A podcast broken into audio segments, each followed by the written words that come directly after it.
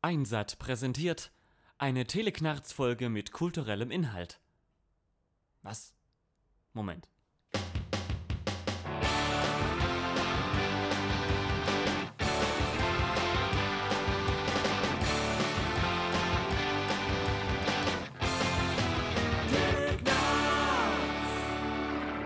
Hallo und willkommen zu Teleknarz, eurer monatlichen Kastration.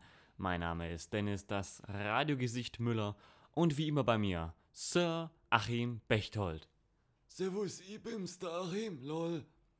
Heute bringen wir euch einen Ausschnitt vom Sunstorm Festival 2017, wo der junge Autor Ragnar Raimundsson aus seinen beiden Büchern Das Schicksal der Götter und Das Erbe des Konstantin gelesen hat. Nun hört ihr einen Ausschnitt aus Das Schicksal der Götter sowie das anschließende QA mit Teleknarz und Ragnar Raimundsson. Also mein Buch spielt im Frühmittelalter, ist ein historischer Roman, den ich teilweise auch mit Geschichtsprofessoren und Archäologen ausgearbeitet habe. Deswegen ist ähm, ja, der historische Teil auch sehr gut recherchiert. Hinten findet man auch einen sehr ausführlichen historischen Kommentar, der nach Kapiteln sortiert ist, ähm, wo man immer nach jedem Kapitel nachlesen kann, was wissenschaftlich wirklich fundiert ist und was fiktiv ist. Ähm, es beginnt in heutigen Skandinavien, geht dann relativ bald, spätestens ab dem zweiten Drittel des Buches, über die großen Handelsplätze Haithabu, Birka ins heutige Russland und beschreibt, wie die Skandinavier diesen Handelsweg vom finnischen Meerbusen über die Flusssysteme ins Schwarze Meer und sogar bis Konstantinopel gefunden haben. Und auf dieser Reise haben sie Städte wie Novgorod und Kiew gegründet. Und auf diesen Zentren errichteten sie dann ein großes Handelsimperium, das Reich der Rus, und das hat Russland eigentlich bis heute geprägt. Im Vordergrund steht natürlich eine fiktive Geschichte, die aber auch sehr tiefgründig ist. Also gerade die zwischenmenschlichen Beziehungen zwischen den Gefährten auf der Reise stehen auch für den Glaubenskonflikt zwischen Christentum und Heidentum, der damals geherrscht hat. Ähm, heute ist übrigens, übrigens auch eine Premiere. Ähm, ich habe nämlich ein zweites Buch jetzt geschrieben, also einen zweiten historischen Roman mit den gleichen Protagonisten. Und die Lieferung der ersten Ausgabe kam gestern bei mir an und deswegen werde ich heute hier auch ähm, einen Teil aus dem neuen Buch lesen. Aber erstmal zum, zum ersten Roman. Ähm, wir, also die Lesung, die ich jetzt gebe, die, die erste, der erste Teil, findet auf dem Weg von Haithabu nach Birka statt.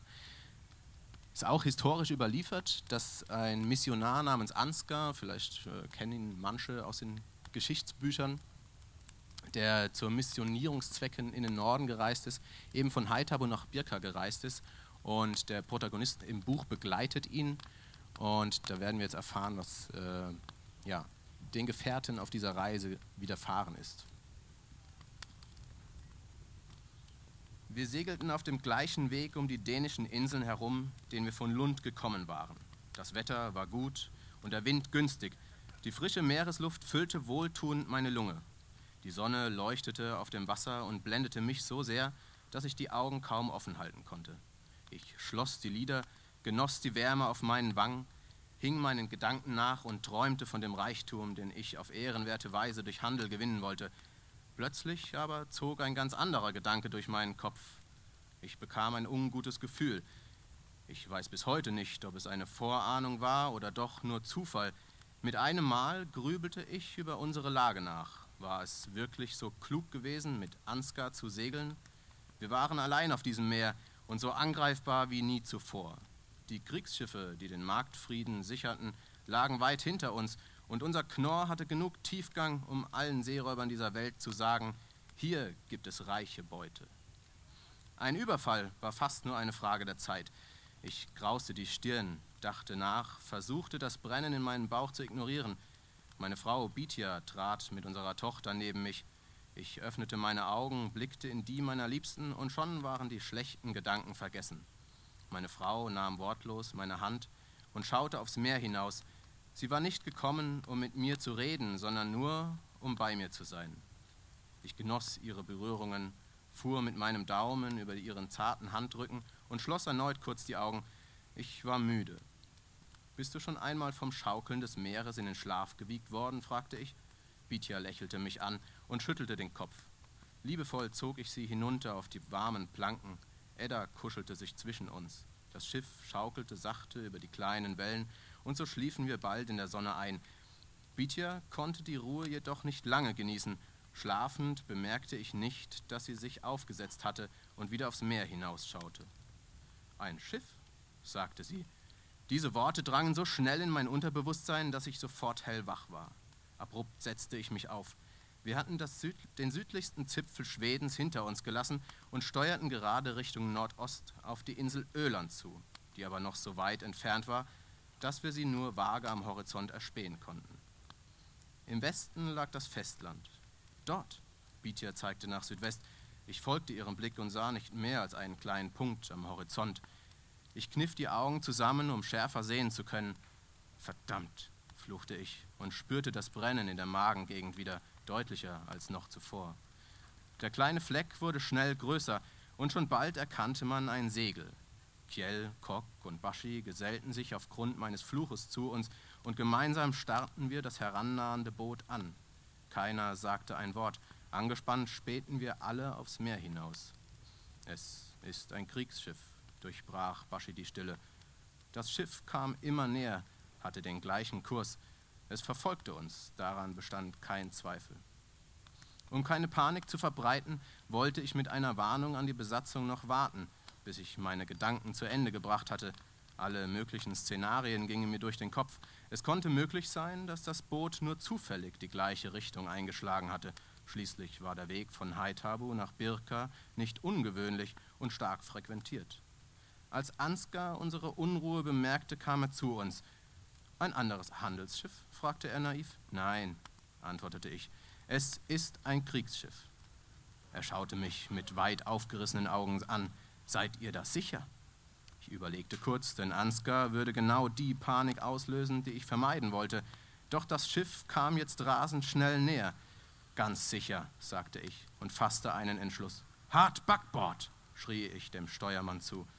Aber dann steuern wir ja auf die Küste zu, wunderte sich Ansgar. Genau das bestätigte ich ihm. Der Steuermann wusste nicht, was er tun sollte. Warum sollte er auf meinen Befehl hören? War er doch nur Ansgar unterstellt. Die Kunde über ein Kriegsschiff machte jetzt die Runde. Rufe wurden laut. Entgegen meiner Befürchtung blieb das große Chaos aus. Der Steuermann hatte das Ruder immer noch nicht eingeschlagen und aufgrund seines Zögerns lief ich zu ihm, schob ihn genervt beiseite. Er wollte sich widersetzen, hatte meinem kräftigen Griff, mit dem ich ihm vom Ruder wegzog, aber nichts entgegenzusetzen.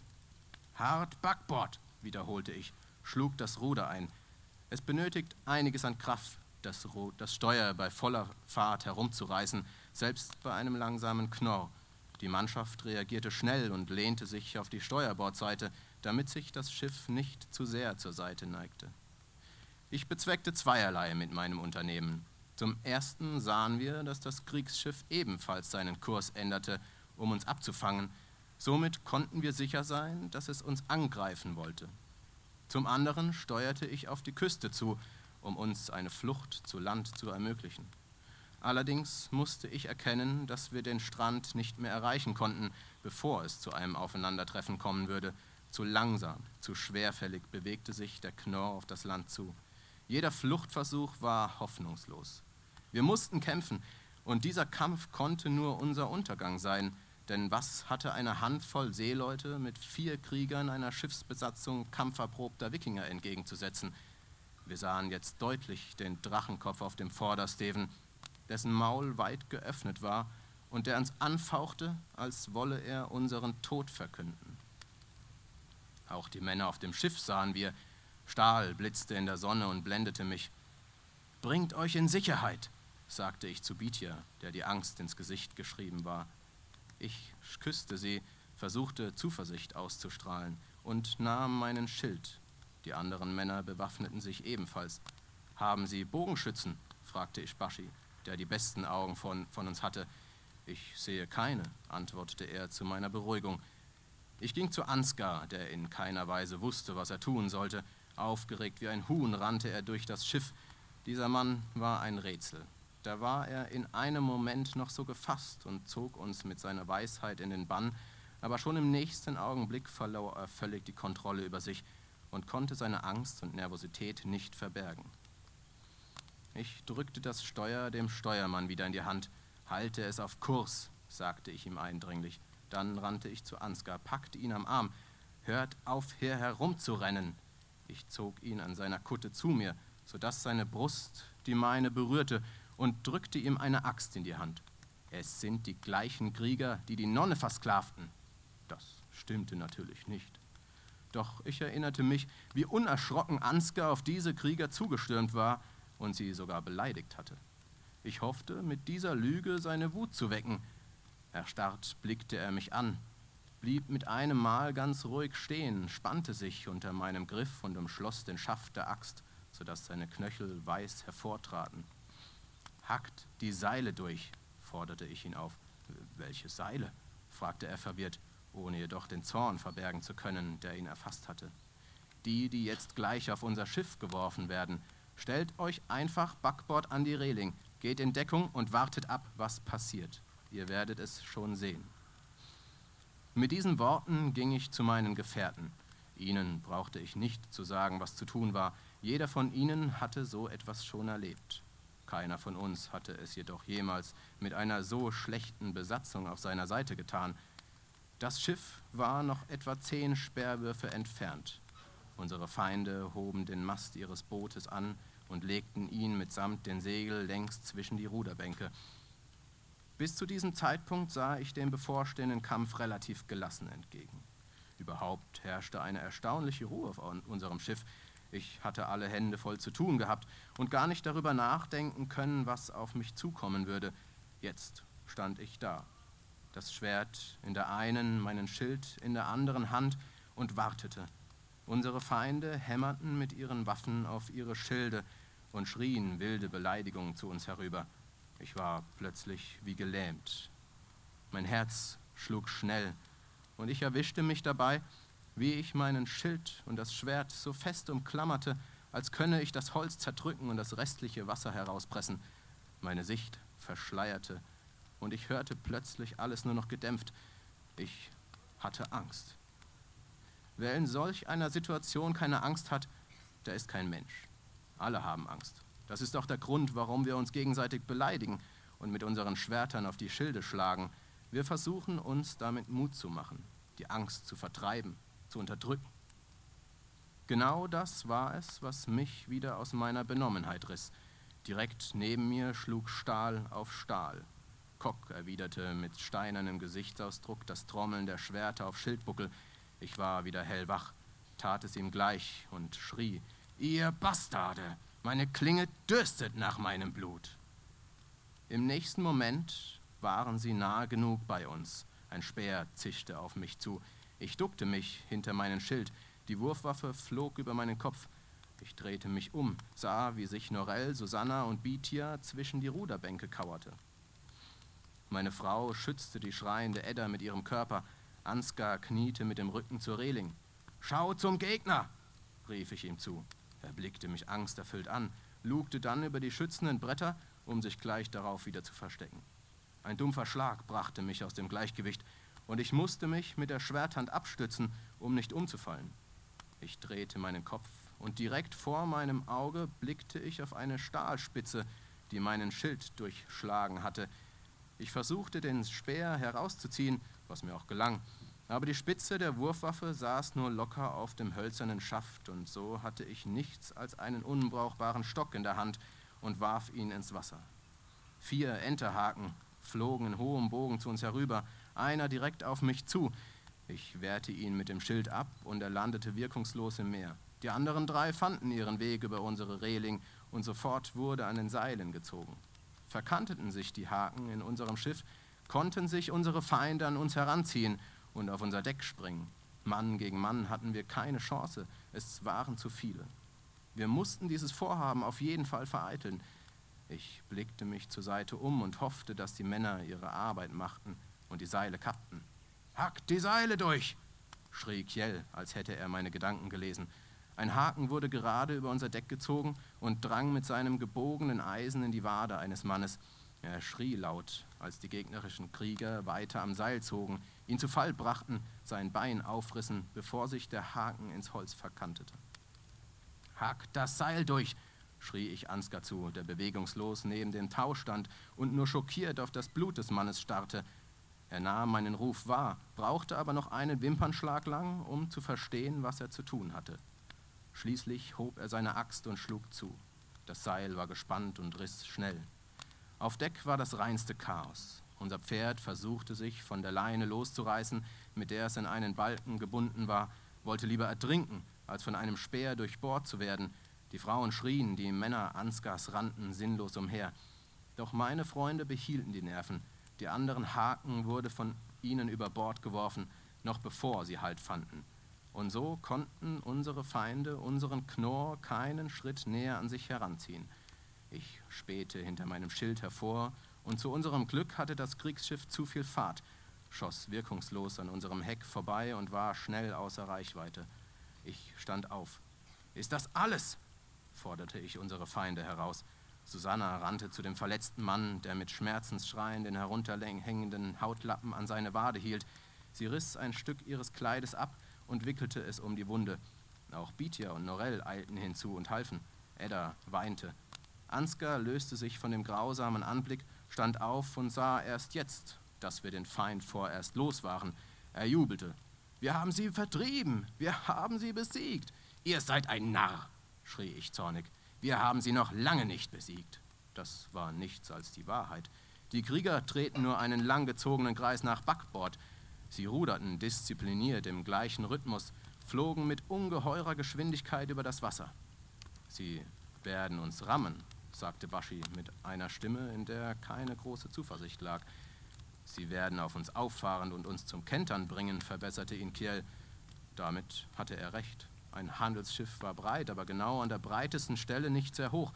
Wir lagen ohnehin tief im Wasser, und so würde uns das Kriegsschiff mit seinem hohen Bug einfach überfahren und herunterdrücken. Ich schaute zum Ufer. Es war noch zu weit entfernt, um es rechtzeitig zu erreichen. Obwohl unser Segel immer noch gehisst war und der Wind uns weiter voranschob, wenn auch nicht mit all seiner Kraft.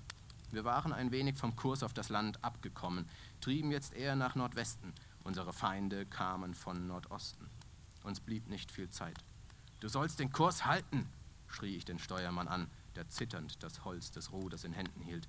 Direkter Kurs aufs Land, rief ich, drehte mich dann um und erkannte, dass keine Hoffnung bestand.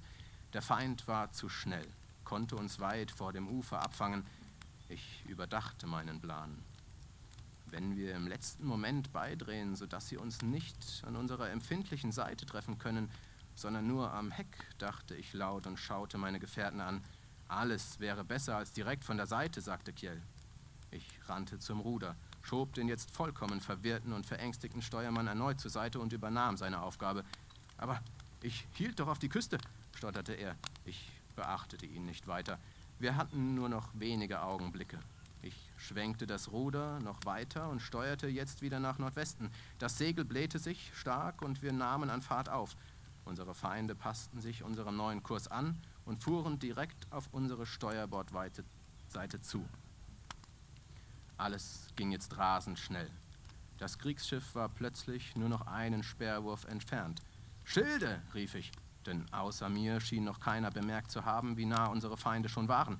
Bitja, verschwinde da! Mit einem Mal hatte ich panische Angst um sie. Die Frauen standen immer noch bei dem Verletzten. Die ersten Speere zischten zu uns herüber und Bitja hechtete mit Norell und Susanna gerade noch unter eine schützende Ruderbank, bevor sich stählerne Spitzen ins Holz bohrten. Gell, sag mir, wann ich beidrehen soll, rief ich ihm zu, denn er konnte die Situation von seiner Position aus weit besser einschätzen als ich. Er schaute konzentriert den Gegnern entgegen. Alles kam jetzt auf die zeitliche Abstimmung an. Jetzt! schrie Kiel laut und zog das Wort wie ein Kampfschrei in die Länge. Das Pferd wieherte, nein, es schrie und das Brüllen schrillte in meinen Ohren. Ich schaute nur einen Augenblick zu ihm herüber. Er erkannte, dass in seinem Bauch ein Speer steckte. Ich riss am Ruder. Ein Wurfspieß bohrte sich neben mir in das Holz. Ich hörte wieder dumpfe Schläge und Schreie, legte aber meine ganze Konzentration und Kraft ins Steuer. Es war die richtige Entscheidung, beizudrehen. Sie kam aber zu spät. Der kurze Augenblick, den ich dem Pferd gewidmet hatte, war ein Fehler gewesen. Ein Ruck riss mich von den Füßen. Ich klammerte mich am Ruder fest, zog mich wieder hoch, blickte zur Seite und sah, wie sich der Bug des feindlichen Schiffes auf unser Deck schob. Das Holz des Steuers stieß mir durch eine weitere Erschütterung in die Rippen und ein stechender Schmerz zog durch meinen ganzen Brustkorb. Ich ließ nicht los. Versuchte weiter, das Schiff nach Backbord zu lenken, um so das gegnerische Schiff am kompletten Auffahren zu hindern. Doch auch dieser Versuch war zwecklos. Unsere Feinde hatten uns nicht direkt von der Seite getroffen, sondern waren nur schräg aufgelaufen. Aber das änderte nichts. Holzbretter barsten, der verletzte Mann wurde unter dem Bug der Feinde zerquetscht. Unser Schiff gab nach, wurde Steuerbord einfach unter Wasser gedrückt. Auf der anderen Seite hob sich das Boot ächzend aus dem Meer. Ich verlor das Gleichgewicht, stolperte in die Richtung der Gegner, fand nirgends festen Halt, fiel auf die Knie, fing mich ab, zog mein Schwert. Im Fallen sah ich, wie ein Speer einen weiteren von Ansgars Männern traf und seinen Hals durchbohrte. Er taumelte, hielt den Schaft der Wurfwaffe, als wolle er ihn aus seinem Hals ziehen, brach dann augenblicklich zusammen. Sein Kopf wurde beim Aufprall auf die Planken bizarr verdreht, seine kalten, leeren Augen starrten mich an. Ich riss mich von dem Anblick los. Die ersten Krieger sprangen auf unser Schiff. Ich sah im Augenwinkel, wie Kock einen an Bord springenden Mann mit seinem Schwert aufspießte und ihn ins Wasser warf. Andere Feinde schleuderten weiter Speere auf Kiel und Baschi, die sich hinter ihren Schilden versteckten und verzweifelt versuchten, dem niederprasselnden Stahl standzuhalten. Hörte Schreie über mir, hob immer noch kniend meinen Kopf und sah einen Krieger mit erhobener Axt auf mich zuhechten. Ich schob gerade noch meinen Schild zwischen uns, während ich mich aufrichtete. Der Mann landete mit den Füßen auf meinem hölzernen Schutz, gab mir damit einen harten Stoß, der mich rückwärts umstieß. Das war mein Glück. Seine Angst, seine Axt, mit der er noch im Schwung ausgeholt hatte, rauschte knapp an meinem Kopf vorbei, und der Krieger traf durch den ins Leere gehenden Schwung beinahe sich selbst. Er landete hart auf den Planken, verlor das Gleichgewicht, gab mir dadurch Zeit aufzustehen. Meine linke Schulter schmerzte durch den Aufprall, ich konnte meinen Schild kaum noch heben. Kleine Augen starrten mich an. Mein Feind senkte seinen Kopf, zog die Oberlippe zornig nach oben und fletschte die Zähne. Seine schwarzen, langen Haare flogen nach hinten, als er erneut zum Schlag ausholte. Er hielt seine Waffe hoch über den Kopf, und anstatt nach hinten auszuweichen, machte ich zwei schnelle, kraftvolle Schritte auf ihn zu und warf mich ihm entgegen.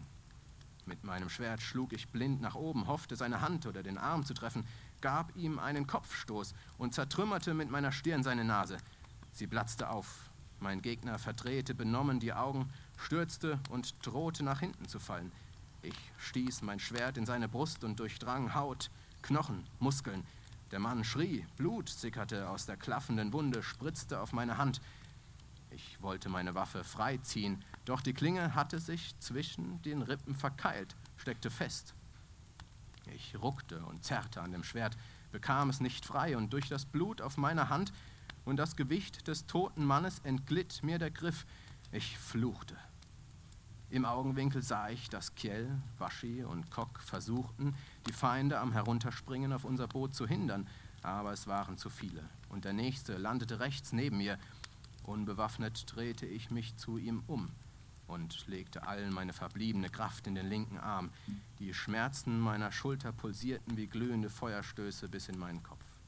Ich nahm keine Rücksicht auf diese Pein, kämpfte gegen die Qualen an und schmetterte meinem Gegner mit dem Schwung der Drehung den harten Schildrand auf den Kiefer, zog dann meinen Dolch aus dem Gürtel und schob dem Angreifer die Klinge unter den Rippenbogen nach oben Richtung Herz. Mein Widersacher riss den Mund auf, spuckte mir Blut ins Gesicht kippte vornüber und begrub mich fast unter sich. Ich hatte Mühe, unter seiner Last einen Schritt zur Seite zu machen und seinen toten Körper von mir zu stoßen. Ich schaute auf, atmete schwer. Unser Schiff lag tief unter dem Bug in rot gefärbtem Wasser. Es war hoffnungslos. Immer mehr Krieger drangen auf Deck. Ich schaute zum Ufer und erkannte, dass wir darauf zugetrieben waren. Es waren nur noch drei oder vier Sperrwürfe entfernt. Ich suchte meine Frau. Mit Norell, Susanna und Edda kauerten sie immer noch am anderen Ende des Bootes, hinter einer Ruderbank. Unser Pferd war tot, die Beine zuckten noch. Bitja! schrie ich, doch sie hörte mich nicht. Stahl schlug auf Holz und Schreie erfüllten die Luft. Bitja! rief ich erneut, und jetzt endlich blickte sie auf. Schwimm zum Ufer! Sie verstand meine Worte, schaute aber mit großen, ängstlichen Augen auf mich. Sie wusste, dass ich selbst das Ufer niemals erreichen konnte, Mein Ringpanzer würde mich gnadenlos unter Wasser ziehen und ich würde ertrinken. Schwimm! rief ich mit flehender Stimme.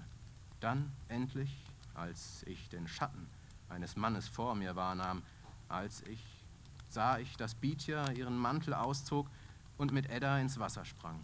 Norell und Susanna folgte ihr, und auch Ansgar flüchtete sich ins kalte Nass. Erleichtert drehte ich mich um, ein Schwert rauschte auf meinen Kopf zu.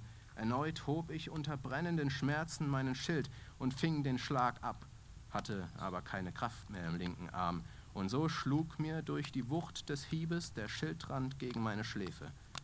Schwärze. Nichts als Schwärze. Mein linkes Auge war blind. Eine flimmernde Dunkelheit, die mich zu übermannen drohte. Alles drehte sich um mich herum. Ich taumelte benommen. Mein Schwertarm sank, der Dolch fiel zu Boden, und dann traf mich ein harter, dumpfer Schlag auf die Brust. Ich spürte keinen Schmerz, nur ein betäubender Ruck ging durch mich hindurch. Ich fiel, mir wurde kalt und scheinbar schwerelos sank ich in eine tiefe, verschwommene Finsternis.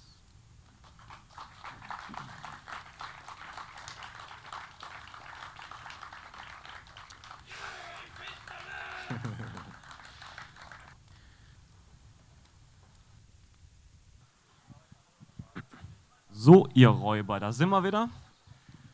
Wir begrüßen nochmal den Ragnar hier bei uns und natürlich auch den Achim. Hallo Achim. Hallo, hallo Dennis. Hallo Dennis. Ähm, jetzt machen wir eine kleine gemütliche Runde und werden den Ragnar löchern. Satzende.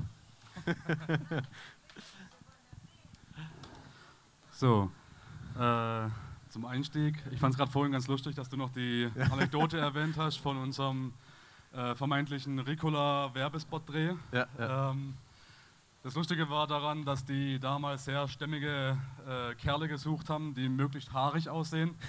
und während man dem Kerl nur die Haare aufmachen muss und äh, dementsprechenden Klamotten anziehen, braucht es bei mir noch deutlich mehr als diesen präpubertären Bart, den ich hier am Kinn trage, um das irgendwie authentisch zu machen. Und deshalb saß ich dann eine Weile in der Maske und nachdem die Anekdote jetzt eh schon kam, habe ich gedacht, ich will euch das Foto davon nicht vorenthalten.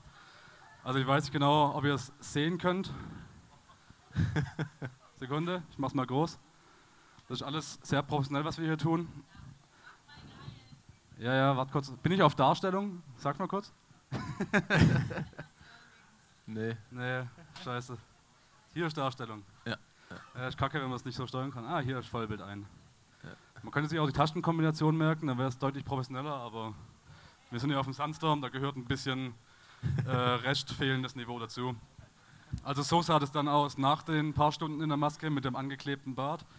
Und ähm, äh, das war auch Und- sehr interessant, weil Er, war wirklich der Einzige von uns, der kein Wort geredet hat den ganzen Tag, Ja. weil sonst der Bart abgeflogen wäre. Ist natürlich auch sehr interessant, weil die meisten Leute, die mich hier in diesem Sunstorm-Kontext kennen, äh, kennen mich eigentlich als den Typen, der normalerweise nicht aufhört äh, zu reden, wenn man den mal irgendwie reden lässt. Und das heißt nur, um die Zeit zu füllen. Geld, Dennis? Ja. wer, beim, wer das nicht nur einmal im Jahr haben möchte, wir haben sogar einen Podcast. Da redet Achim im Prinzip auch stundenlang durch. Genau. moder- Da läuft es im Prinzip so ähnlich wie hier. Ich moderiere an, dann gehe ich raus, koche mir was Schönes zu essen, gehe eine Runde spazieren. Achim redet derweil, ich komme zurück, moderiere ab und dann schneide ich das Ganze. Und ich bekomme es nicht mal mit. Genau. Ja, von daher war es sehr interessant, dass äh, du mich quasi kennengelernt hast als den gruseligen Typen, der nichts redet, von dem irgendwie jeder Statist gedacht hat, ist das ein echter? Ja, ja. Äh, Aber ja, war eigentlich nur gedacht, damit der Bart nicht abfällt. Also äh, ja, das, das, das gruselige Reingucken habe ich auf jeden Fall drauf. Äh, hofft, dass ich keinen größeren, besseren, intensiveren Bartwuchs bekomme, sonst seht ihr das da öfter. ja. Applaus für Bart. Applaus für Bart.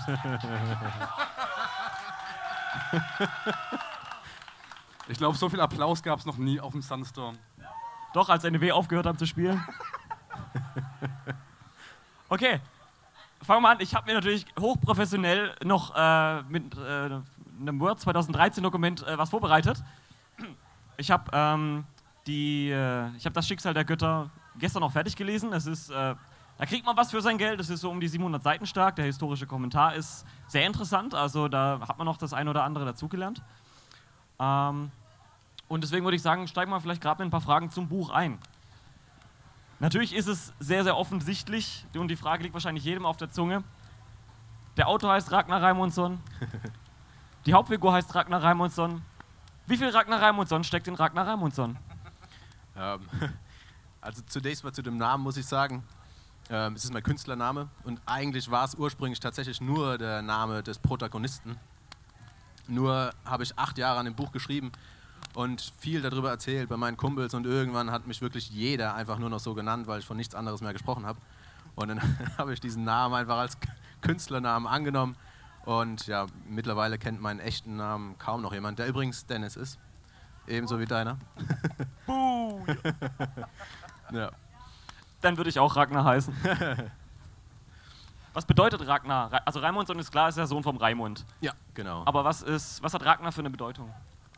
Naja, Ragnar kommt ja mehr oder minder auch so ein bisschen von Ragnarök und das ist eben äh, ja, die Götterdämmerung in der nordischen Mythologie und bedeutet demnach eben auch das Schicksal der Götter, so wie der Titel vom Buch eben auch ist. Ah, der Bub hat sich was dabei gedacht. Warum ist Ragnar, warum ist Ragnar ein besonderer Mensch? Warum hast du ihn als Protagonisten gewählt oder erschaffen? Ähm, ein besonderer Mensch ist er vor allem deswegen, weil er sich eben auch damals schon gegen die gesellschaftlichen Konventionen stemmt. Ähm, ich will da einfach auch so ein bisschen mit dem Klischee aufräumen, dass eben die Wikinger damals oder die Menschen im Frühmittelalter eben nur so eine raubende, mordende Bande war. Ähm, sie haben eben doch durchaus auch viel Tiefgang und ähm, Ragnar stemmt sich eben gegen diese gesellschaftlichen Konventionen und versucht eigentlich ja, sein Glück woanders zu suchen. Ähm, und ja, reist dann eben in den, in den Osten, ins Reich der Rus und gründet da eben mit Hilfe seiner Gefährten ein großes Handelsimperium. Äh, ja. ich mische mich mal ein. Ähm, ich finde es ja ganz interessant, dass äh, sowohl das Schicksal der Götter als auch das Erbe des Konstantin quasi eine fortlaufende Geschichte mit dem gleichen Protagonisten zu erzählen scheint. Dass äh, der quasi, also es hat schon so ein bisschen diesen Aspekten von diesem Fish out of Water Charakter, mit dem er quasi viel unbekanntes Gebiet mit dem Ragnar zusammen erforscht und so die damalige Welt ein bisschen kennenlernt. Ja. Ähm, wird es jetzt auch im zweiten Buch so sein? Ja, auf jeden Fall. Also ähm, in das Erbe des Konstantin meinst du jetzt? Ja. Ähm, wird es auf jeden Fall auch so sein, dass es aus der Sicht des Ragnars geschrieben ist.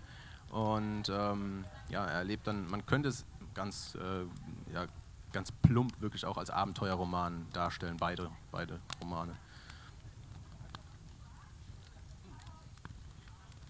Ist dieser Aufbruch in den Osten, den du im Buch beschreibst, also erst- erstmal südlich und dann recht westlich, ist es irgendwo auch, äh, ist es rein dem rein den historischen Fakten geschuldet, um diese Geschichte an zusammenzuweben, oder hat es auch einen symbolischen Charakter, praktisch gegen Sonnenaufgang, also äh, in, in, den- vielleicht ein Umdenken, gedankliches, äh, gedankliche Umschwenke damit zu machen? Ja, es klingt schön. Klingt wirklich schön, aber es war tatsächlich nicht meine Intention. Also ähm, gedacht habe ich da tatsächlich an die Erschließung des Ostens. Man hört im Endeffekt viel über Wikinger, wie sie äh, Europa unsicher gemacht haben, die Küsten Europas überfallen haben. Wenig hört man eben, wie die Skandinavier des Frühmittelalters den Osten erschlossen haben und da auch relativ untypisch für diese Zeit ja, eigentlich ähm, sehr friedlich vorgegangen sind und Kooperationen mit dem slawischen Volk ähm, geschlossen haben, um ja, einfach ein Handelsimperium zu gründen. Und das fand ich, als ich darauf gestoßen bin, wirklich so außergewöhnlich für diese Zeit, dass ich da einfach drüber schreiben, schreiben wollte. Ich finde diese Authentizität, die Hürde habe ich gemeistert. Richtig ausgesprochen. Ein Applaus dafür vielleicht. Dankeschön. Da- da häng ich Authentizität. heute immer noch dran, Dankeschön. Dankeschön. Dankeschön. ähm, die scheint ja sehr im Vordergrund zu stehen. Ich meine, man hat diesen Ragnar, der quasi ja. diesen historischen Ereignissen folgt. Wir haben da viele Sachen oder viele legendäre historische Geschichten, die da passieren, ähm, die der Ragnar quasi miterlebt, einfach damit sie, ich sag mal, äh, das treibt die Geschichte zum einen voran, zum anderen äh, unterstützt es natürlich diesen historischen Gedanken, den du da verfolgst. Wie wichtig ist dir ähm, sozusagen das Umfeld, das, das, die Lebensweise und so weiter, äh, wie Ragnar quasi gelebt hat damals? Das war mir auf jeden Fall auch sehr, sehr wichtig. Ich wollte eben nicht nur über die großen Stadt- und Staatengründungen sprechen oder die großen Schlachten, die man eben auch in Geschichtsbüchern lesen kann, sondern ich wollte wirklich auch ein Bild der damaligen Zeit zeichnen. Also wie die Menschen früher gelebt haben, die Häuser gebaut haben, Kunsthandwerk wird auch beleuchtet in dem Buch, was eben auch sehr wichtig ist. Ähm, einfach so ein bisschen die, die Gesellschaft darstellen von damals ist es in dieser Gesellschaft von damals, äh, wir hatten das Thema schon aufgegriffen, so eine gewisse, also die Handelsmacht äh, aufbauen statt einer Kriegsmacht beispielsweise. Ist es in dieser Gesellschaft üblich, ähm, dass es emanzip also quasi emanzipierte Frauen gibt oder starke Frauenfiguren gibt? zu, zu, welcher Zeit der menschlichen Geschichte hat es keine starken Frauen gegeben? Sie regieren ja irgendwie schon immer die Welt, oder?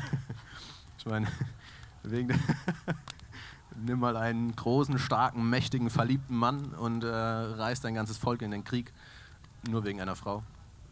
Habe ich auch schon getan, teilweise. naja, ähm, also ich denke schon. Also jetzt mal ernsthaft, tatsächlich waren die Frauen gerade in der also in der Welt der Wikinger oder wenn man jetzt von Skandinavien, ich nehme immer so ungern dieses Wort Wikinger, weil es so klischeehaft ist und also vielleicht mal kurz dazu, Wikinger haben sie sich ja nur genannt, wenn sie wirklich auf Raubzug gingen, auf Viking eben. Ähm, ansonsten sahen sie sich eigentlich ähm, ja, als äh, Horst. Horst und Fritz. Genau, sozusagen. ja. Horst ähm, von daher rede ich immer ganz gern von den Skandinaviern im Frühmittelalter. Ja, und tatsächlich haben die Frauen dort schon einen, einen höheren Stellenwert gehabt als anderswo zu dieser Zeit, ja. Ähm, das Stichwort Viking finde ich interessant, weil ähm, ich glaube, früher oder später musst du dir immer Vergleiche gefallen lassen mit dieser ja. berühmten AMC ja. oder HBO-Serie Vikings. Ja. Ähm, interessanterweise kam, glaube ich, das Buch, das du geschrieben hast, ungefähr im gleichen Jahr raus, als die Serie gestartet ist. Ja. Äh, wobei der Hauptcharakter trotzdem starke Ähnlichkeiten hat und die auch ein sehr ähnliches Konzept verfolgen. Ja, ja. Also das ist ähm, sehr, sehr lustig gewesen damals, ähm, als ich die Serie dann auch zum ersten Mal gesehen habe. Die übrigens unglaublich schlecht recherchiert ist. Aber das nur am Rande. Ähm, das, das Cover von meinem Buch ist auch schon vorher entstanden, bevor ich diese Serie kannte. Und hat trotzdem auch relativ große Ähnlichkeit zu diesem äh, Ragnar Lodbrok aus der Serie. Ähm, das muss ich mir auch immer anhören. Also, was heißt, ich muss es mir anhören, das ist auch überhaupt nicht schlimm. Am Anfang habe ich auch gedacht, so, ah, das kann ja nicht wahr sein, dass jetzt so eine Serie rauskommt, ähm, die auch noch so ein bisschen von der Handlung, also zumindest am Anfang, äh, doch einige Ähnlichkeiten hat. Ähm, aber naja, es war nicht nur Fluch, sondern auch Segen. Also es hat eben auch gut Werbung gemacht. Also es hat eben auch diese, das Interesse für diese Zeit irgendwie sehr entfacht. Ja, äh, wie sagt man so schön, äh, zwei dumme ein Gedanke ist nicht, sondern das andere. Ich habe noch ein anderes gutes Sprichwort dafür. Dennis. Ähm, Art imitating life, wobei hier Art imitating Art imitating life. Nee, also ich finde es ja gerade interessant, dass äh, es eben so viele Parallelen gibt und dann eben doch wieder so viele ähm, so viele, so viele Unterschiedlichkeiten. Gerade eben der Hauptcharakter heißt hier auch Ragnar, so ein, also wenn wir vom Cover ausgehen, ein blauäugiger, hellblondbärtiger äh, Wikinger. Aber ähm, sollte natürlich auch klar sein, dass zu dem Zeitpunkt, als das Buch fertig war, äh, die Serie noch kein Mensch gesehen hat. Ja, ja. Und ähm, ja. ich glaube, die Serie macht genau da dann eine Schere oder nimmt quasi eine andere Richtung ein, als die dann anfangen, ähm, historische Begebenheiten aus komplett anderen Zeiten, Epochen oder teilweise auch Ländern einfach zu verarbeiten, während du da hier in deinem Buch äh, sehr nah, sage ich mal, in diesem Zeitraum bleibst. Ja, ja, ja. Ja, ähm, also ich muss gestehen, die Serie, ich, ich habe glaube ich die erste Staffel gesehen, die zweite schon nicht mehr, schon allein, weil es, ähm, ähm, wenn man eben es ist wahrscheinlich auch so ein bisschen eine Berufskrankheit, weil man sehr intensiv sich mit dem Thema auseinandergesetzt hat und gerade, wie es ja vorhin schon gesagt hat, eben auch den Alltag, also auch die Kleidung und so weiter beschrieben hat ähm, oder recherchiert hat. da ist es natürlich schwer, sich diese Serie noch anzuschauen, weil, weil von der, gerade von der Kleidung her ist es halt einfach eine Katastrophe. Also keiner ist damals mit äh, schwarzen Lederjacken rumgerannt.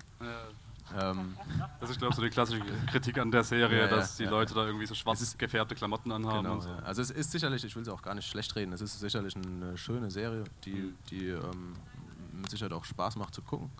Ähm, aber es ist eben nichts anderes als ein Hollywood-Streifen und eine, ja, also von der Recherche eben nicht so optimal gelaufen. Muss man nicht schlecht reden, weil sie schon schlecht ist. Nein. ähm, du hast die äh, historische Genauigkeit angesprochen und auch äh, ähm, mit was Hochschulprofessoren recherchiert. Wie bist ja. du darauf gekommen oder dazu gekommen? Wie wichtig ist dir diese, diese geschichtliche äh, ähm, Authentizität? Ich, Applaus für Authentizität. Authentizität, oh Gott, ich muss ich krieg's selber nicht hin. ähm, naja, wie, wie bin ich zu diesem historischen Hintergrund äh, gekommen? Also ursprünglich habe ich tatsächlich nur Bücher gelesen, also auch Sachbücher und Geschichtsbücher, bin dann aber schnell an meine Grenzen gestoßen und ähm, dann habe ich daraufhin auch also Unis, Geschichtsprofessoren und Archäologen angeschrieben, die mir dann auch bereitwillig geholfen haben. Also bereitwillig, naja, ich bin über die Masse gegangen, ich habe ungefähr 50 Hist also Geschichtsprofessoren angeschrieben und, und drei haben geantwortet. Aber die, die waren dann auch sehr nett und haben dann auch geholfen. Ähm, einer hat mich dann auch an Reenactment-Gruppen weitergeleitet. Der, die Reenactment-Gruppen wird sicher ein, ein ähm, ja, vielen bekannt sein. Sind einfach ähm, Leute, die, die sich mit den ja, mit der damaligen Gegebenheit auseinandersetzen und eben gerade diesen Alltag auch versuchen nachzustellen, also mit der Kleidung, mit dem Kunsthandwerk. Ähm, und ja, zum Beispiel auch Jomsborg hat mir da sehr geholfen. ähm, gibt auch eine Firma, Captorga, die sich auf historische Beratung auch von Serien und die übrigens gegründet wurde, diese Firma, weil Vikings so schlecht ist.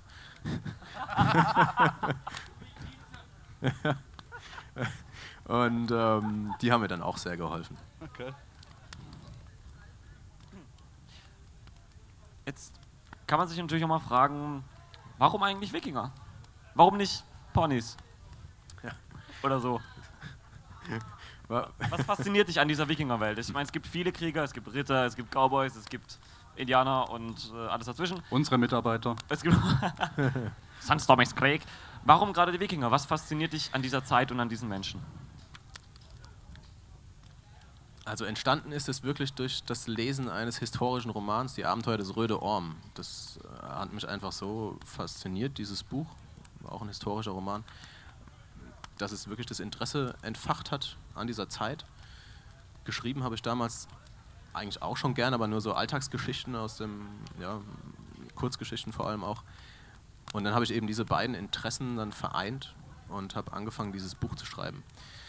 Und diese Faszination ist eigentlich sogar während dem Schreiben gekommen, also auch während der Recherche einfach, weil, weil man dann immer mehr in die Tiefe gegangen ist und immer mehr Details rausgefunden hat. Und ich muss zugeben, ganz am Anfang, also auch bevor, also vor allem bevor ich dieses äh, Buch, das Abend, die Abenteuer des Röde Orm gelesen habe, dachte ich auch, es wäre eben so eine coole Bande, die über die Küsten Europas streift und raubend darüber hinwegfegt. Aber es hat sich eben doch ganz anders dargestellt, mit sehr viel Tiefgang. Und das hat mich dann immer mehr fasziniert, eigentlich während des Schreibens vor allem. Wenn ich jetzt kurz überleiten darf. Ähm, Du sagst, äh, hast auch gerade vorhin erwähnt, dass sich dein Buch quasi auch schon fast liest wie so ein Abenteuerroman. Ja? Das hast du ja nicht nur das Schicksal der Götter geschrieben, sondern auch Ragnars Reisen. Ähm, das gibt es wahrscheinlich auch vorne bei dir zu kaufen. Ja. Ähm, das ist quasi die Kinderroman-Version von Schicksal der Götter, ja. wenn ich das mal so ganz genau. plump formulieren ja, darf.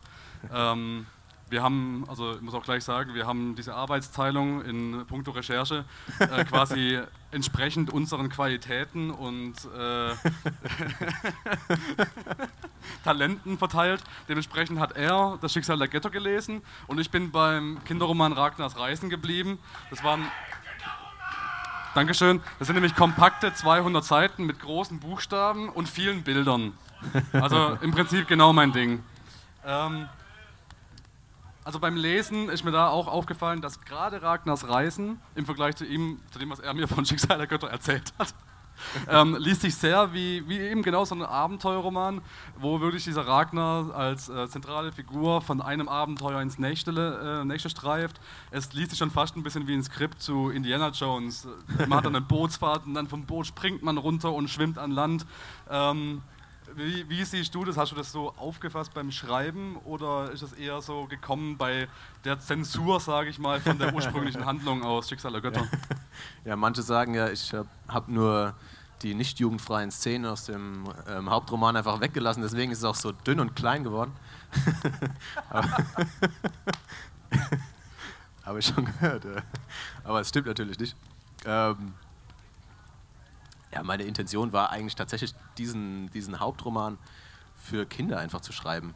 Einfach eine liebevolle Geschichte, die Kinder sehr gerne lesen, mit einem, natürlich der fiktive Teil überwiegt dann einfach und eben mit dem Zauberraben, der dann die Gefährten vor allem Gefahren warnt, ähm, hat mir auch einfach große Freude gemacht. Also es war ähm, ja schon auch während dem Schreiben schon interessant, auch einfach ja, eine schöne kleine Geschichte für Kinder zu schreiben. Ja, und gerade unter dem Aspekt finde ich diesen Kinderroman auch wirklich toll, weil ähm, ich erinnere mich noch, als ich gerade in dem Alter gewesen, gewesen bin, vor 95 Jahren, ähm, da war ich quasi sehr interessiert an der griechischen Mythologie ja. und habe da eben verzweifelt nach Büchern gesucht, die das quasi, sag mal, meinem damaligen Intellekt entsprechend irgendwie verpackt haben die es damals einfach noch nicht gab in der Form. Und Wikinger hätten mich auch interessiert, da gab es aber halt noch viel, viel weniger. Ja, ja, und ja. das ist jetzt eben so genau das, was ich mir vor 20 Jahren gewünscht hätte.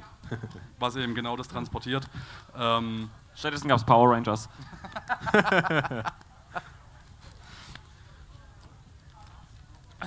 ja. Ja, also danke, danke, für den Schwank aus deiner Kindheit. ja, ich, ich wollte noch eine Frage ranhängen, aber ich habe es vergessen, deshalb darfst du weitermachen. Also auf die Idee bin ich eigentlich mit dem Kinderbuch deswegen gekommen, weil viele Erwachsene, die den Hauptroman bei mir gekauft haben, haben dann auch gefragt, ähm, ja, kann ich das auch meinen Kindern vorlesen?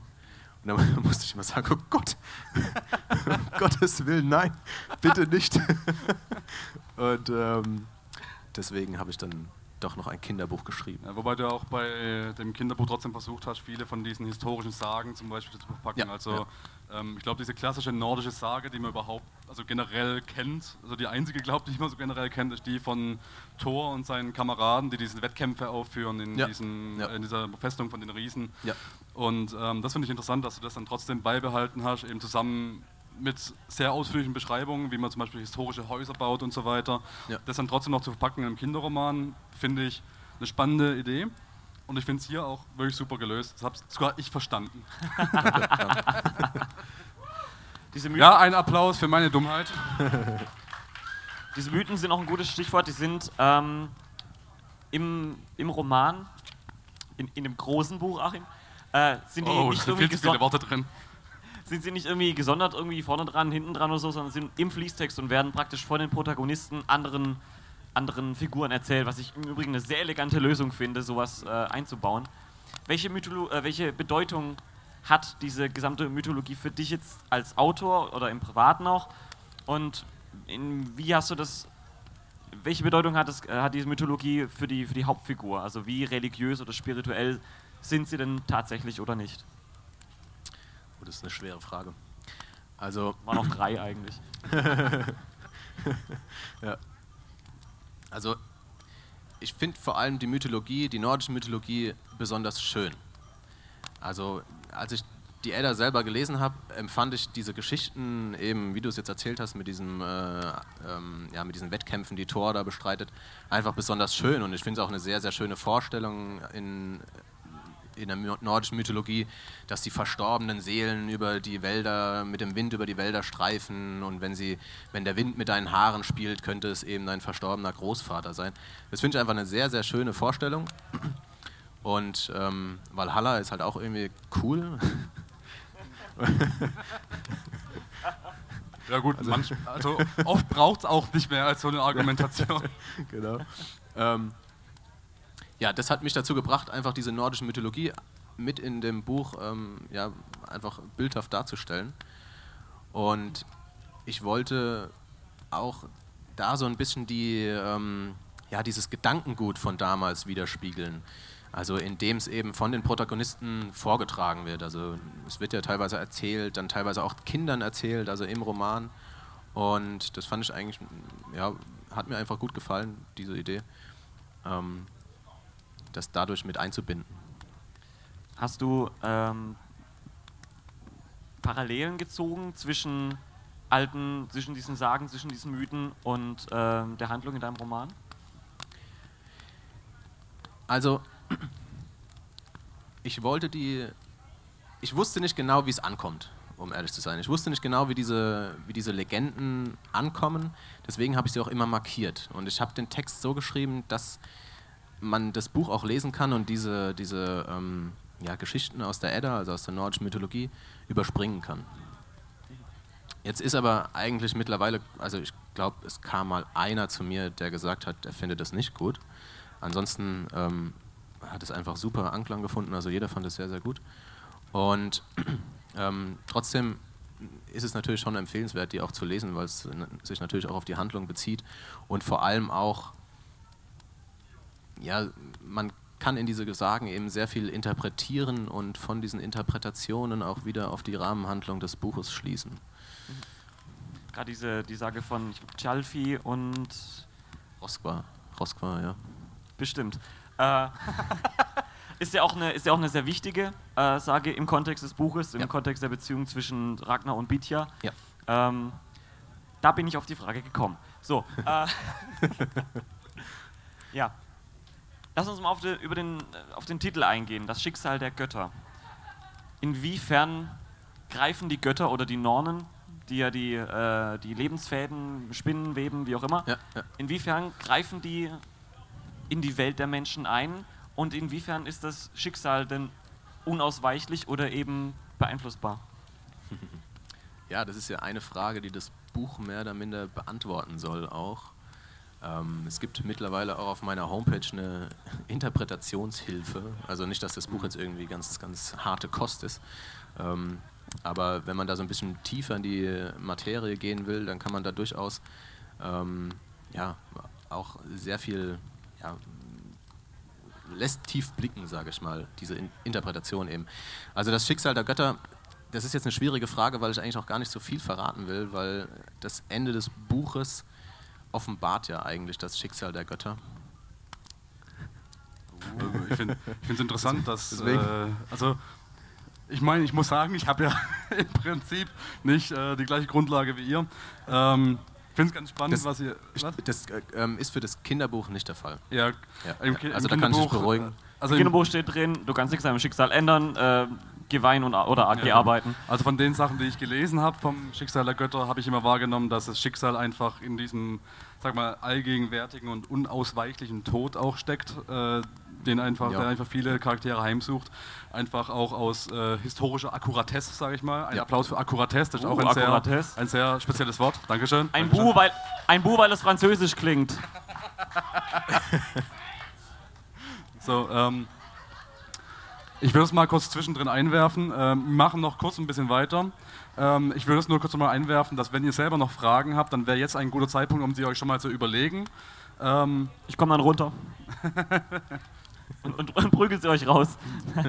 wenn du, äh, hast du speziell noch was zum Roman, sonst würde ich vielleicht äh, ganz gerne noch ein paar Sachen abfragen zum Thema Eigenverlag und äh, Mm, Ja, ich denke, das Spannungsverhältnis zwischen Christentum und, und, äh, und den nordischen Göttern wäre vielleicht noch was, was Ja, ja. sich lohnen würde zu elaborieren. Gerade dieses Friedliebende gegen das echt Kriegerische, das Idealistische gegen das Pragmatische. Also dieses Ja. Spannungsverhältnis wäre vielleicht noch ganz nett aufzudecken. Ja, das, ähm, die Frage davor bezieht sich ja eigentlich auch schon so ein bisschen darauf, weil dieser Konflikt, ob das jetzt wirklich das Schicksal unausweichlich ist oder, oder man eben wirklich eingreifen kann, das bezieht sich ja eben auch auf diese Frage, ähm, auch zwischen den Glaubensrichtungen. Also die nordische Mythologie, diese Glaubensrichtung besagt ja eher, dass das Schicksal unausweichlich ist, dass die Nornen schon vor Ewigkeiten den Lebensfaden jedes Menschen gesponnen haben und irgendwann einfach durchschneiden und dass man da gar keinen Einfluss drauf hat. Und eigentlich sollte man eben den nordischen Göttern lediglich ähm, ja, eine gute Show bieten in seinem Leben und ähm, ja, das ist so der Sinn des Lebens in der nordischen Mythologie. Beim Christentum, was in dem Buch ja durchaus von Bitya und auch Ansgar, den wir auch in der Lesung gehört haben, ähm, symbolisiert wird oder personifiziert wird, ähm, ist es anders. Also sie versuchen eigentlich wirklich das Gute in der Welt zu finden und ähm, ja, ihren menschlichen Einfluss eben darauf auch wirken zu lassen. Das ist ja der innere Konflikt, den Ragnar auch in sich trägt. Also er hat eben einen Teil seiner Seele, der eher dem Christentum zugewandt ist und einen Teil, der eher dieser, diesem nordischen Glauben zugewandt ist. Und dieser innere Konflikt führt ihn eben immer wieder zu diesen einzelnen Handlungsplätzen, die im Buch beschrieben werden. Ähm, apropos Götter, nordische Götter, äh, einfach eine persönliche Frage. Hast du zufällig schon äh, in die neue Amazon-Serie American Gods reingeguckt, wo ja auch Ja. Odin eine große Ja. Rolle spielt? Ja, natürlich. natürlich, ja. Ich habe es sehr genossen. Die Intro-Szene? äh, Ja, die, die fand, ich, fand ich sehr, sehr, sehr cool. okay. Aber wir kriegen noch ein Feuer, schön. Ja, die Intro-Szene mit Odin hat das Ganze ja auf eine ganz schöne, sag mal, überzeichnete Art und Weise äh, dargestellt, wie diese gute Show denn aussehen soll bei den Wikingern. Genau, ja, ja, genau. Also die Intro-Szene hat mir auch sehr gut gefallen. So, äh, ich glaube, es wäre mal am interaktiven Teil des Abends angekommen. Ja, Dennis? wir brauchen aktive Inder. Wer hat eine Frage? Da haben wir eine erhobene Hand. Guten Tag, wie ist dein Name? Kerstin, Was ist deine Frage, Kirsty? du hast vorhin was von wegen Berufskrankheit erwähnt. Ähm, was machst du denn beruflich? Hat es mit dem Schreiben zu tun und wie konntest Das- du es das- vereinbaren? Das war jetzt tatsächlich auf ähm, das Schreiben bezogen. Ähm, also die Berufskrankheit war wirklich nur auf die Autortätigkeit bezogen, auf meinen äh, anderen Beruf, den ich natürlich noch habe, weil durch Autoren, also Autoren werden ja nicht reich. Ähm, das hat damit wenig zu tun. Also wie romantisch. Das ist super, wenn man hier beliefert wird, gell? Ja, Wahnsinn, ja. Muss einfach nur lang genug sitzen und schon kommen Leute und. Und, zünd, und zünden euch an. Ein Applaus für Kerzen. Okay, haben wir vielleicht noch eine Frage, Dennis? Ist noch Fragen hier unten? Könnte auch Dennis was fragen? Wie Ja, bekommt wir man können so dünne Arme? fragen. Okay, keiner will mit dir reden, Dennis. Bitte? In deinem Zelt heute Nacht. Okay. Oh Gott. Gut. Holt das Schwert! Security! Ach, Tore. Okay. Ähm, Sarah kommt morgen. Dann würde ich vielleicht ganz, äh, ganz kurz noch drauf eingehen. Ähm, du hast das ganze Thema, also diese ganzen Bücher bisher jetzt alle im Eigenverlag veröffentlicht. Ja. Ähm, ist das eine große Hürde, sage ich mal, ähm, quasi den Weg über Publisher zu suchen, nicht zu finden und dann letzten Endes äh, zu sagen, fuck it, ich mach's selber? Ähm, so war es nicht mal. Also ich habe teilweise, also ich habe teilweise schon Angebote von Verlagen auch gehabt, aber die waren nicht lukrativ genug. Also das war wirklich, also die Verlage bieten heute ganz wenig einfach. Das Ich kann mir auch vorstellen, dass äh, gerade bei so einer, sag mal, kleineren Produktion mit Wikingern, Blut, Gewalt, Sex, dass da durchaus äh, der Verlag noch ein Wörtchen mitreden wollte und dir da vielleicht das auch relativ wichtig war, das einfach authentisch beizubehalten. Ja, das war natürlich auch ein Grund. Also ich habe so viel Herzblut und so viel ähm, Kraft da reingesetzt, das wollte ich einfach nicht für, für so wenig jemand anderen überlassen. Also ähm, da habe ich es dann doch lieber selber gemacht und, und die Hürde war eigentlich nicht groß, weil man hat eigentlich, ich hatte kaum was zu verlieren. Ich habe ich hab das einfach, also durch die heutige sozialen Medien ist es sehr einfach, das zu ver, also zumindest mal öffentlich zu, öffentlich zu machen. Und dank Amazon ist es auch durchaus lukrativ und man hat keine Arbeit damit, versucht es einfach und es ist eben gut, gut gegangen und vermutlich auch dank Vikings. Da ist eben auch die, die ähm, goldene Seite der Medaille. Ja, ich kann es verstehen, wenn dass man da einen Verlag nicht irgendwie haben will, der einem dann reinredet, weil nachher hat Ragnar doch eine Lederjacke an und äh, ist natürlich doof. Jetzt wollte ich mal noch fragen, wie, also was generell bei jedem Autor interessant ist, wie läuft so ein Schreibprozess ab? Geht es so, dass du dich hinsetzt und einfach ein ganzes Wochenende lang durchschreibst oder wälzt du Ideen nachts um vier einsam im Bett, nackt. Genau, ja. Ja, man, man schottet sich ab im Keller. Nackt. Nein, nackt, genau. Und geht. ja, aber nicht für dich. naja, ähm, Bist du, bist du ein impulsiver Schreiber oder bist du einer, der sehr viel plant? nee, also ich habe, also man plant schon, also anders geht es ja gar nicht. Bei so einem großen Buch muss man einfach ein Konzept, man braucht einen roten Faden. Aber der rote Faden war durchaus dünn. Also das waren, lass mich lügen, 10 DIN A4 Seiten, 15 DIN A4 Seiten ungefähr ähm, als Konzept für das große Buch. Und viel kommt dann einfach während dem Schreiben. Also wirklich ganz typisch. Also das erzähle ich oft. Es glaubt mir fast nie jemand, dass ich wirklich teilweise da sitze, also vor allem auch während den Schlachtszenen oder, oder auch die anderen Szenen, dass ich dann schreibe und währenddessen selber kurzatmig werde vor lauter Spannung und am Ende da sitze, ausschnaufe und denke, das hätte ich jetzt echt nicht gedacht. Verrückt. Also, weil ich dann selber überrascht bin, wie diese Szene einfach endet. Ähm, also viel passiert einfach während dem Schreiben. Ganz intuitiv, so als würde es jemand erzählen und man schreibt es nur auf. Das glaube ich dir nicht. Ich bin auch überrascht, wie diese Szene hier endet. Ähm, was für eine brillante Überleitung. Also, Respekt. Ja, res- danke. jetzt machst du aber auch weiter, ne? Jetzt mache ich auch weiter, ja. Ähm, erstmal natürlich vielen Dank für alle, die gekommen sind. Halt, halt. Ich habe noch was. Wir Oh. machen das teleknarzmäßig. Ich Oh unterbreche dich und rede noch ein bisschen. Nee, ähm, Im Prinzip, das Erbe des Konstantin geht ja genau da weiter, wo ähm, das Schicksal der Götter aufgehört hat. Nein, Oh, es, das geht nicht genau Ha. da weiter. Ähm, es, ja, es setzt so ein bisschen woanders an. Also man muss vielleicht einfach lesen. Also ich will da gar nicht zu viel verraten.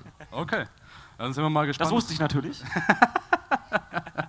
Nächste Woche kommt das Erbe des Konstantin raus, auch wieder im Eigenverlag. Ja. Genau. Dann kann man dir im Prinzip nur alles Gute und das alles Beste wünschen mit dem Erbe des Konstantin. Danke. Kauf's Ja. fleißig. Jawohl. Zum Beispiel dort unten. Und äh, es ist noch zu sagen, es wird, glaube ich, noch mehr Bücher davon geben. Ja, ja, ne? klar. Also, es Also- wird eine ganze Reihe, wer daran Freude hat, an Gemetzel und Blut und Met und überhaupt und äh, Es hat auch wirklich ziemlich viel Tiefsinn. Es ist gar nicht so. Ja, nicht nur das. Es ist blutig. ja auch äh, die, ja, das, das, das Aufbegehren des, des eigenen Selbst gegen die auferlegten äh, Normen der Nornen, wenn man das so sagen kann. Sehr Ein schön, Aufbegehren des Ich gegen das Über-Ich und die Masse äh, ist alles drin, also ist schön durchdacht. Ähm, aber es gibt auch Axt. Und äh, Das, der Spoiler steht auch schon auf der ersten Seite mit das Erbe des Konstantin Teil 1. ja, Ja, Teil 1 von 1. Also ich kann abschließend noch sagen, ähm, und das ist auf gar keinen Fall abwertend, das ist ein Buch, das meine Mutter lesen würde. Meine Mutter ist aber auch ein bisschen kaputt im Kopf. Nicht umsonst komme ich dabei raus. Also, ähm, Punkt. Ja. Das, ein, das Buch ist zu empfehlen. Ähm, ich finde es immer wieder schön, wenn junge, aufstrebende Autoren äh, sich ein, ein Herz fassen und auch mal was nicht nur für sich selber schreiben und irgendwo auf ihrem Laptop abspeichern, sondern auch raus in die Welt tragen und damit äh, vielleicht auch andere Leute inspirieren. Du hattest noch das Mikro Genau. oben. Ich wollte einfach nur sagen, ich finde es auch schön. Punkt. Ich finde es auch schön. Nein, ich finde es Ja. gut, dass natürlich äh, so abseits der Mitte noch äh, solche Sachen produziert werden. Dennis, Ja. Ähm, und da bleibt eigentlich nicht viel zu sagen, außer kauft dieses Buch, kauft auch das andere Buch und kauft Ragnars Reise. Die ist, ist auch ganz schön. Wenn, wenn ihr es leichter Bilder. haben wollt. Hat viele Bilder. ja, ja. Und dann möchte ich mich bei Tore und allen anderen bedanken, dass ihr hier so zahlreich erschienen seid und uns zugehört habt und mitgemacht habt. Und natürlich allen voran möchte ich mich bei Ragnar Raimundson Genau. bedanken, der heute Ein- für uns hier war und gelesen hat. Ein ganz kurzes Dankeschön auch noch an die Joms-Wikinger, die uns auch geholfen haben, hier die Deko. Äh, noch ein bisschen. Das Feuer, das Feuer war meine Idee. YouTube, zwei Stunden lang Lagerfeuer. Danke, Google. Danke, danke YouTube. ja verdammt. ich habe zu danken, dass ich hier lesen durfte. Es war mir eine große Freude. Und ich hoffe, wir werden uns bald wiedersehen. Das hoffen wir natürlich auch. Ragnar Raimundson. Dankeschön.